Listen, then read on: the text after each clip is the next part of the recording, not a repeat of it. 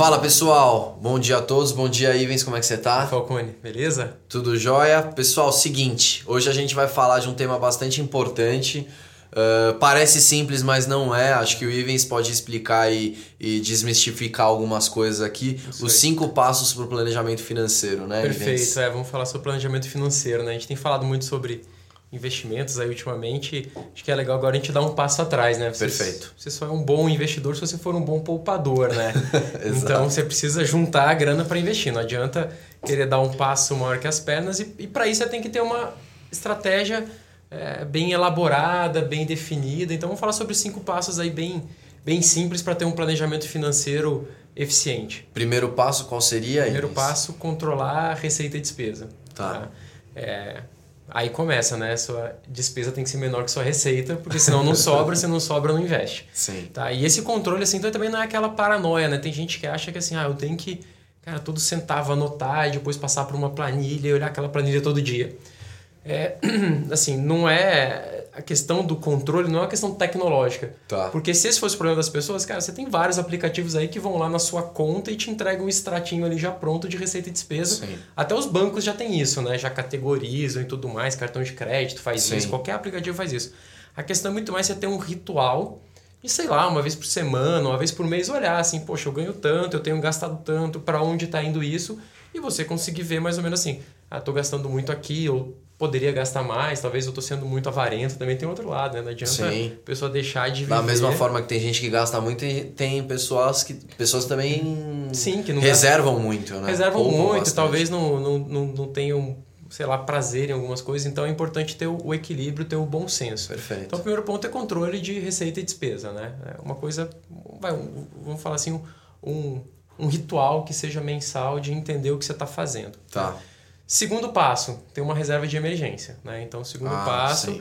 é você ter alguma aplicação de alta liquidez, baixo risco, que se você precisou do dinheiro, está ali disponível. Tá? Perfeito. A gente sempre usava aquele exemplo do pneu furado, mas hoje em dia pô, todo mundo tem a maquininha ali, até o vendedor da praia sim, tem. Sim. A reserva de emergência, assim, cara, gastou demais um mês, foi viajar, gastou muito no cartão de crédito, ou então gastou muito nas contas do dia a dia, não usa o cheque especial nem o cartão de crédito usa dessa reserva de emergência, que vai render pouco. Sei lá, você consegue, é claro, bons fundos de renda fixa com liquidez rápida que rendem 100% do CDI. Exatamente. Não vai ser só maior né, alocação, nem o que você vai buscar maior rentabilidade, mas é, você tira dali porque é muito melhor tirar de uma aplicação que está rendendo 6% ao ano do que pagar 10% ao mês por cartão de crédito. Basicamente, tirar de uma reserva Uh, pra, quando acontecem esses gastos que não são recorrentes. Né? Isso, né? exatamente. Então, para cobrir esses gastos. Cobrir esses gastos tá. e não entrar no rotativo de cartão de crédito ou cheque especial. Legal. Uh, e aí o importante é depois recompor a reserva. Sim. Se você tirar uma hora vai acabar, então tem que recompor. Sim, com certeza. Terceiro passo que muita gente esquece é a contratação de proteções pessoais e patrimoniais. Então esses são tá. seguros. Né? Seja o seguro para o seu carro, que todo mundo tem, mas também o seguro de vida, o seguro de invalidez, são coisas que a gente já vem falando bastante que as pessoas Sim. esquecem. Seja por questão cultural, é, seja porque muita gente acha que dá azar, mas é importantíssimo ter proteção de seguros quando você pensa em planejamento financeiro. É a base. Tá. Né? É, vai montar um time de futebol, você tem que ter um bom goleiro e uma boa defesa. Uhum. Você vai fazer um planejamento financeiro, não adianta olhar só para o futuro, para acumulação, para o patrimônio, pensar, cara, e se alguma coisa acontecer diferente do que eu planejo? Se eu ficar afastado do trabalho, não tiver mais renda, uh, se eu tiver um evento, sei lá, que gere invalidez e eu não consigo mais trabalhar, ou até mesmo uma morte prematura, né? Proteção é para eventos inesperados. Como é que vai ficar a família, né? Então tá. o plano tem que estar tá lá, tem que estar tá desenhado, tem que estar tá no papel, mas você tem que ter proteções para o que você não planeja que aconteça, não espera que aconteça, mas que pode acontecer. Então, Sim, seguros são importantíssimos, por isso que são um dos primeiros pontos do planejamento financeiro bem feito. Tá bom. Quarto passo é pensar quais são seus objetivos. Né? Então, ter ali no papel quais são seus objetivos, colocar tudo que você quer fazer e que precisa de dinheiro para isso. Uhum. Porque você vendo isso, você consegue priorizar. Poxa, eu quero viajar, quero trocar de casa, uh, quero comprar um carro novo, uh, sei lá, quero pagar um curso, uma faculdade, uma pós-graduação, uhum. mas talvez eu não tenha dinheiro hoje para fazer isso tudo. Então eu vou priorizar aqueles que são mais importantes. Tem que ser alguma coisa é, mensurável, né? Tá. Você tem que saber em quanto tempo você quer chegar nesse objetivo para você conseguir chegar no número de poupança mensal. E aí você tem que pensar se é atingível, se não é uma coisa assim, pô, isso aqui hoje não é um objetivo, é um sonho. Talvez Tá. fique para o segundo momento. E também se é relevante, né? Também você coloca lá 20 ob- objetivos e alguma coisa não é relevante, você vai priorizar aquilo que é atingível e relevante.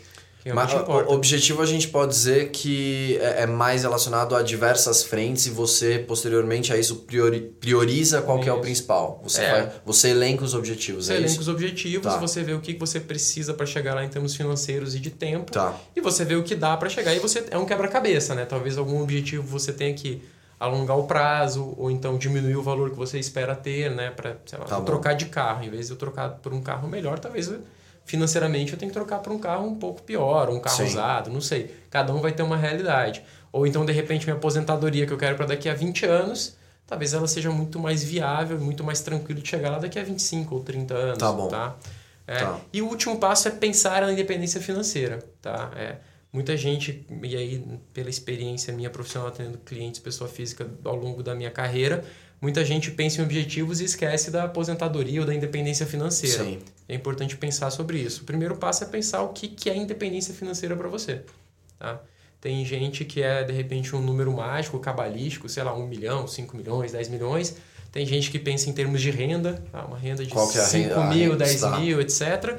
E tem gente que pensa assim, não, sei lá, eu quero só trabalhar menos. Eu não quero trabalhar mais aos fins de semana, não sou médico, não quero mais dar plantão. Sim. Pode ser fazer aquilo que você realmente gosta na sua profissão hoje, não necessariamente parar, né? Até porque a gente já falou aqui sobre o risco de cognição. Você também Sim. parar completamente é, complica, né? É, você pode começar a definhar mentalmente isso aí, abreviar até a vida da pessoa. Tem muitos estudos que mostram isso. Então, independência financeira eu falo de forma separada dos objetivos, que você tem que pensar nisso. Aí você não pode estar de fora de um planejamento financeiro. Tá. Às vezes é muito longo prazo, as pessoas né, esquecem, se desmotivam por ser tão longo, ou ah, vou deixar para depois, mas nem sempre deixar para depois resolve. Chega uma hora que vai ficar curto prazo e não vai dar mais tempo. Nossa, eu entendo que é muito pelo contrário. Na verdade, antes eu não tinha essa impressão, hoje eu já tenho, então acho que é natural para qualquer um, na Isso. verdade. Imaginar que é algo tão distante que não deva acontecer, mas quando a gente para para fazer o balanço das contas e de tudo, eh, a gente vê que realmente Tem que é começar, algo né? pro longo prazo, mas tem que começar. Começar, tá? exatamente. O longo prazo te ajuda. Se ele deixar de ser longo, aí fica complicado. Aí fica complicado. Então são esses cinco passos aí, bem simples, para a pessoa ter um planejamento financeiro bem feito. Legal. E poder investir com muito mais tranquilidade, sabendo para que está investindo, para que, que serve cada investimento ade- atrelado a cada objetivo, o que, que é a longo prazo, independência financeira, que talvez eu possa correr mais riscos. Então, é, esses, esses cinco passos bem simples deixam que a pessoa fique tranquila e possa ter mais disciplina nas aplicações, nos Tá. investimentos. Isso é uma espécie de tutorial, né? Como que você. Uma receita de como que a gente Sim. pode fazer o melhor planejamento. Exatamente. De qualquer maneira, a- a gente sabe que existem casos a casos. Claro. E também, assim, quem quiser entender um pouco mais a fundo ou falar um pouco mais, dá para tratar diretamente com, Sim. conosco, né? Claro, a gente tem e a gente já escreveu muita coisa no blog, aqui no Sim. canal também a respeito disso. Então, é um assunto que a gente constantemente está falando porque a gente entende que é, a base de tudo é um bom planejamento Sim. financeiro. Aí você consegue ser um ótimo investidor